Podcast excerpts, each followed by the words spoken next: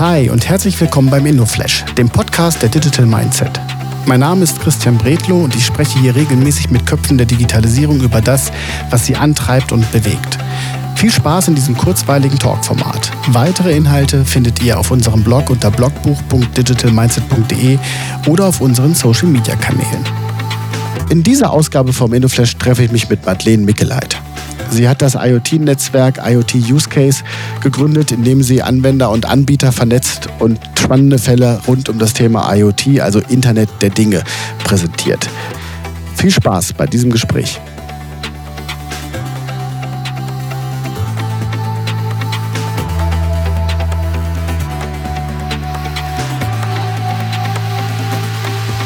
Da sind wir. Hallo Madeleine. Hi, hallo Christian. Deine Stimme klingt heute besser. Letztes Mal, als wir uns verabredet waren, warst du erkältet, ne? Genau, ja. Das erwischt wohl jeden von uns mal. Ähm, jetzt bin ich wohl wieder klarer. Hoffe ich. Sehr gut. Also, ganz kurz zur Einleitung. Ich habe eben schon im Vorspann gesagt, dass ich mich heute mit Mrs. IoT treffe. Äh, warum bist du Mrs. IoT und wer bist du? Äh, ja, long story short, äh, ich war irgendwann mal auf einer Veranstaltung und ähm, du kennst doch diese Soundboxen, die man manchmal so hat, um Musik zu connecten. Naja, und dann habe ich mich da connected und mein Handy hat sich dann verbunden und äh, mein Handy heißt aus irgendeinem Grund Mrs. IoT. Also ich habe mich irgendwann mal so genannt aus Spaß.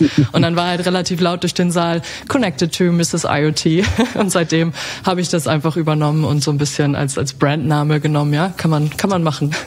Also wenn du nicht gerade äh, mit irgendwelchen Boomboxen dich mit deinem Handy verbindest, was machst du? Genau, äh, ja, vielleicht kurz zu mir zur Vorstellung. Erstmal auch Christian, vielen Dank für die Einladung heute. Ich freue mich sehr, mit dabei zu sein. Und äh, genau, ich bin Madeleine, äh, bin jetzt gerade 30 Jahre jung, könnte man sagen, komme aus Hannover gebürtig ähm, und genau, habe Maschinenbau studiert in Hannover ähm, und bin dann ja über Umwege eigentlich in die Digitalisierungswelt gekommen, habe dann nochmal ein Masterstudium in Hannover gemacht, äh, eher aus dem betriebswirtschaftlichen Aspekt heraus, ähm, wo ich dann auch so ein bisschen in Richtung Gründung äh, das erste Mal gegangen bin und ähm, ja, jetzt seit Ende 2019 mit dem IoT Use Case Format beziehungsweise Netzwerk unterwegs und äh, macht eine Menge Spaß, spannende Leute, nette Menschen und auch viele IoT-Begeisterte dabei, wo wir, glaube ich, heute auch ein bisschen drüber sprechen werden, wahrscheinlich. Kommt auch an, was du mir hier so als Content quasi anbietest. Bevor wir da, bevor wir da einsteigen, äh, ich habe ja hier mal die zweite Frage. Du hast eben schon erwähnt, du hast da Gründung in der Uni und so äh, äh mit, mitgemacht. Ähm, äh, was, was, was ist so deine Passion bei dem, was du tust?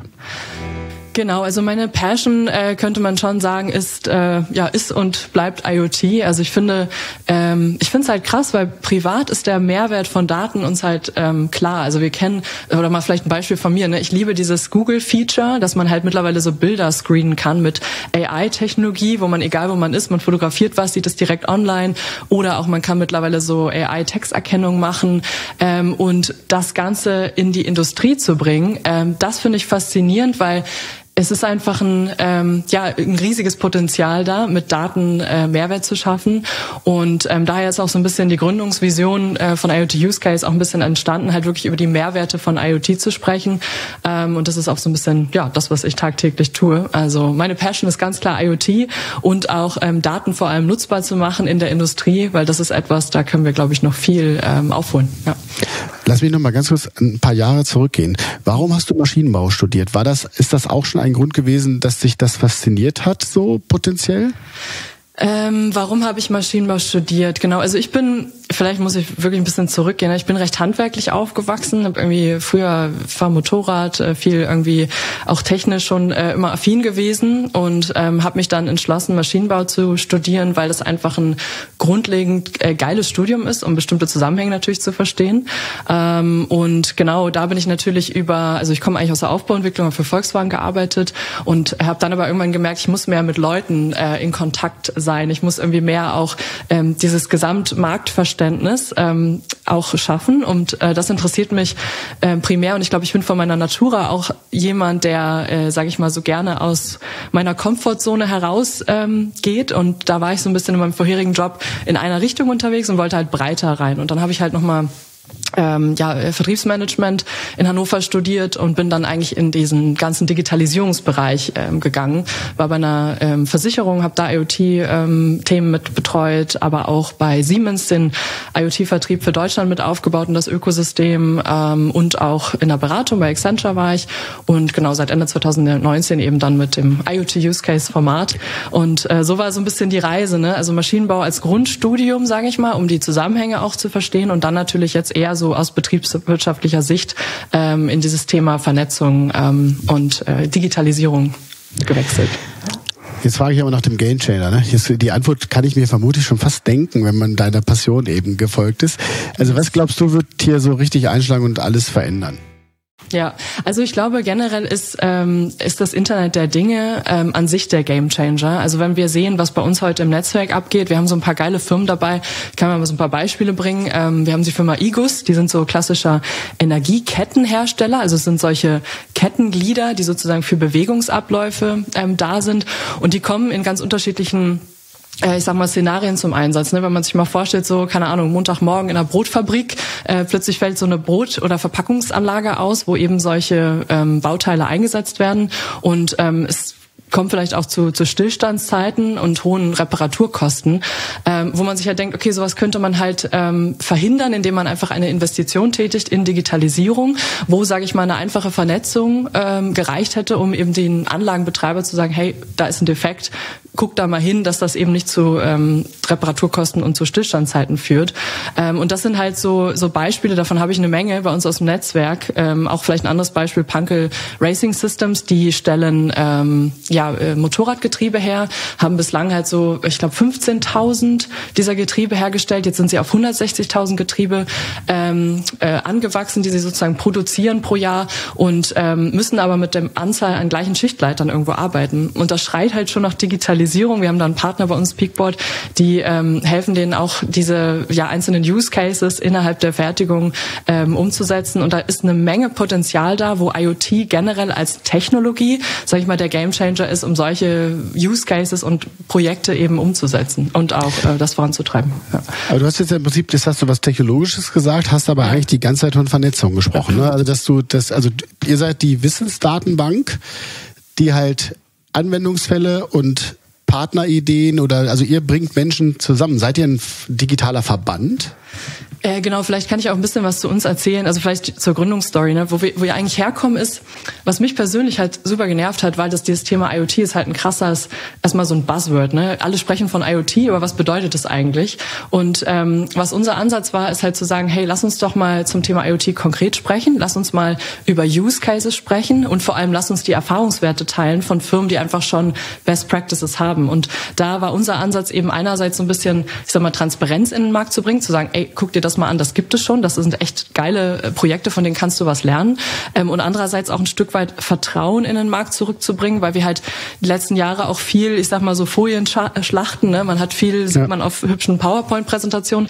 Aber das, was eigentlich ähm, spannend ist, ist ja dann wirklich auch ähm, von vertrauensvollen Partnern auf Augenhöhe zu lernen und dort auch ähm, denen Sichtbarkeit zu geben, die einfach schon was geleistet haben, also tolle Referenzprojekte ähm, gemacht haben. Und das ist so ein bisschen das, wo wir herkommen, wo wir halt mit produzierenden Betrieben, Maschinen- und Anlagenbauern, auch ganz unterschiedlichen Firmen aus der Industrie gesprochen haben und eben gefragt haben, was braucht es für ein Format, um diese Transparenz und auch das Vertrauen zurück in den Markt zu bringen. Und ähm, ja, da ist eben unser IoT-Use-Case-Format entstanden. Das heißt, wir erklären und kommunizieren heute Use Cases und Lösungen Lösung am Markt. Das heißt, jeder kann da vorbeikommen, schauen, was gibt es bei uns im Netzwerk und sich da erstmal informieren.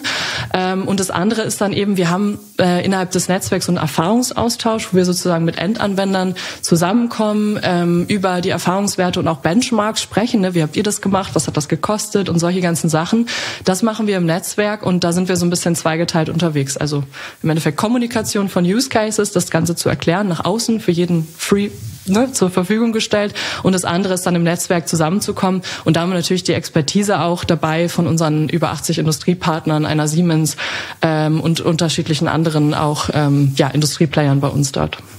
Wie würdest du, wie würdest du äh, so eine Entwicklung bewerten? Also ich kenne das noch von, von, von früher, auch aus den Anfängen hier von meinem Unternehmen, ja. dass dieses über den Tellerrand schauen gar nicht so easy war, weil man auch gerne seine äh, Fort, seine Fort, äh, seine Weiterentwicklung gar nicht so gerne am Markt erzählt hat. Dann kam irgendwie genau. Twitter, Working Out Loud, all diese Formate, wo Leute sich haben angefangen auszutauschen, auch über die Grenzen von Unternehmen weg, sogar Ingenieure. Ja? Ja, ja, ja Wie würdest du das bewerten? Ist das jetzt offener geworden, dass Leute halt auch ohne LOI, NDA, was weiß ich, äh, einfach anfangen und sagen, wir machen das so? Ja, genau. Also ich glaube, es gibt solche und solche Unternehmen. Es hängt wahrscheinlich so ein bisschen auch, ähm, ja, vielleicht von dem Reifegrad ab und wie tief man sich mit dem Thema schon ähm, beschäftigt hat. Weil wir haben einige Firmen bei uns. So ein cooles Beispiel ist die Firma SMC. Ne? Die sind seit Anfang äh, an bei uns mit dabei. Das ist so ein äh, Pneumatik-Drucklufthersteller. Ähm, und die gehen jetzt ähm, im Bereich IoT eben sehr stark voran, ihre äh, ja ihre Verschleißgrenzen der Komponenten ähm, sichtbar zu machen. Und die haben halt angefangen und sind erstmal mit Use Cases rausgegangen, zu sagen, in welchen Use Cases kann denn meine ich sag mal so IoT-fähige Komponente jetzt einen Mehrwert liefern und äh, haben halt angefangen darüber zu sprechen und ich glaube, das ist halt der richtige Weg, früh anzufangen, darüber zu reden, weil dann kommen halt die Ideen, dann kommen ähm, dann kommt viel Feedback auch vom Kunden, was natürlich auch wieder auf die Produktentwicklung einzahlt. Ähm, aber es ist natürlich was, das ist von den Geschäfts- oder von der Geschäftsführung natürlich auch so ein bisschen unterschiedlich gesehen, weil man geht natürlich mit was raus. Äh, jetzt ist es plötzlich eine Unsicherheit auch im Markt, ein volatiler Markt. Man muss gucken, mit was geht man raus, was macht der Wettbewerb. Die gucken ja auch alle da drauf. Auf der anderen Seite, ich bin davon überzeugt, man muss der First Mover sein. Ne? Also geht raus mit den Themen, sprecht darüber, früh Feedback einzuholen, weil das Thema IoT ist halt nicht dieses klassische Ingenieurdenken. Ne? Ich mache mir erstmal Gedanken und äh, gehe dann mit einem fertigen Produkt raus, sondern das bedarf halt Feedback von Endkunden um halt zu wissen, brauchten die das überhaupt? Also brauchen die das in dem Use Case, den sie gerade betreuen? Oder haben die ein ganz anderes Problem? Das kriegt man natürlich nur raus, wenn man mit Dingen rausgeht. Und ich glaube, das ist der richtige Weg, ähm, auch für Maschinenbauer, für Komponentenbauer, da mit solchen Themen früh rauszugehen und darüber zu sprechen. Das glaube ich schon, ja. Vielen Dank. Das war spannend. Wir sind schon am Ende von dem kurzen Format. Ähm, Sehr schön. Das endet mit einer Frage, da bin ich mal ganz gespannt, was du mir da jetzt raushaust, nämlich nach deiner Lieblings-App. Also was ist zurzeit deine Lieblings-App? Meine Lieblings-App, das ist eine gute Frage. Also ich glaube, privat äh, nutze ich so klassisch Instagram, Facebook und so. Ich mache äh, privat auch viel mit Musik und äh, skate auch und so. Also da habe ich so ein paar Gruppen. Ähm, und sonst beruflich ist ganz klar LinkedIn, muss ich sagen. Also LinkedIn ist echt ein Format, das funktioniert sehr gut äh, für unser Netzwerk, für Teilen von Beiträgen. Das ist, glaube ich, so das Ding. Ja. Wie sieht's bei dir aus? Ach du, ich, ich bin ja so, ich bin ja als Vater irgendwie muss ich ja ganz viele Apps immer mittlerweile kennenlernen. Ne? Ja. Also bei mir ist es, bei mir ist es auch sicherlich beruflich LinkedIn, hm. weil es halt irgendwie so wie die, also Teams und LinkedIn, was auf dem Telefon stattfindet. Ich selber spiele zurzeit gerne Minecraft und ah, äh, baue halt baue halt total viele tolle tolle Sachen nach, lass mich da auch irgendwie inspirieren. Das ist so das, was auf meinem Telefon nicht so gut auf dem iPad funktioniert. Das ist aber ja auch eine ist aber ja auch eine App. Das ändert sich aber auch so ein kleines bisschen, wenn ich wieder vorweggehen muss und für die Kinder ausprobieren muss, was denn der jetzt der nächste heiße Scheiß ist, der da kommt. Deine Tatsache mit der Musik habe ich aufgeschrieben. Ich lade dich jetzt hiermit schon mal vorsorglich für Wunschwort FM ein. Ne? Dann okay, werden wir mal cool. gucken, was denn eine skatende, maschinenbauende IoT-Expertin, die sich Mrs. IoT IoT äh, mit der, mit der Boombox yes. verbindet, äh, in der Sendung beitragen kann. Madeleine, vielen Dank für die Zeit. Das Danke war super dir. spannend und wir bleiben auf jeden Fall in Kontakt. Genau, würde ich sagen. Vielen Dank fürs Format, vielen Dank für die Einladung und wünsche noch einen schönen Tag. Danke dir. Vielen Dank, dass du dir heute Zeit genommen hast und den InnoFlash gehört hast. Für weitere Infos zu Digital Mindset komm gerne auf www.digitalmindset.de vorbei und schau in unserem Blog nach. Also, wir sehen uns, hören uns und bis dann.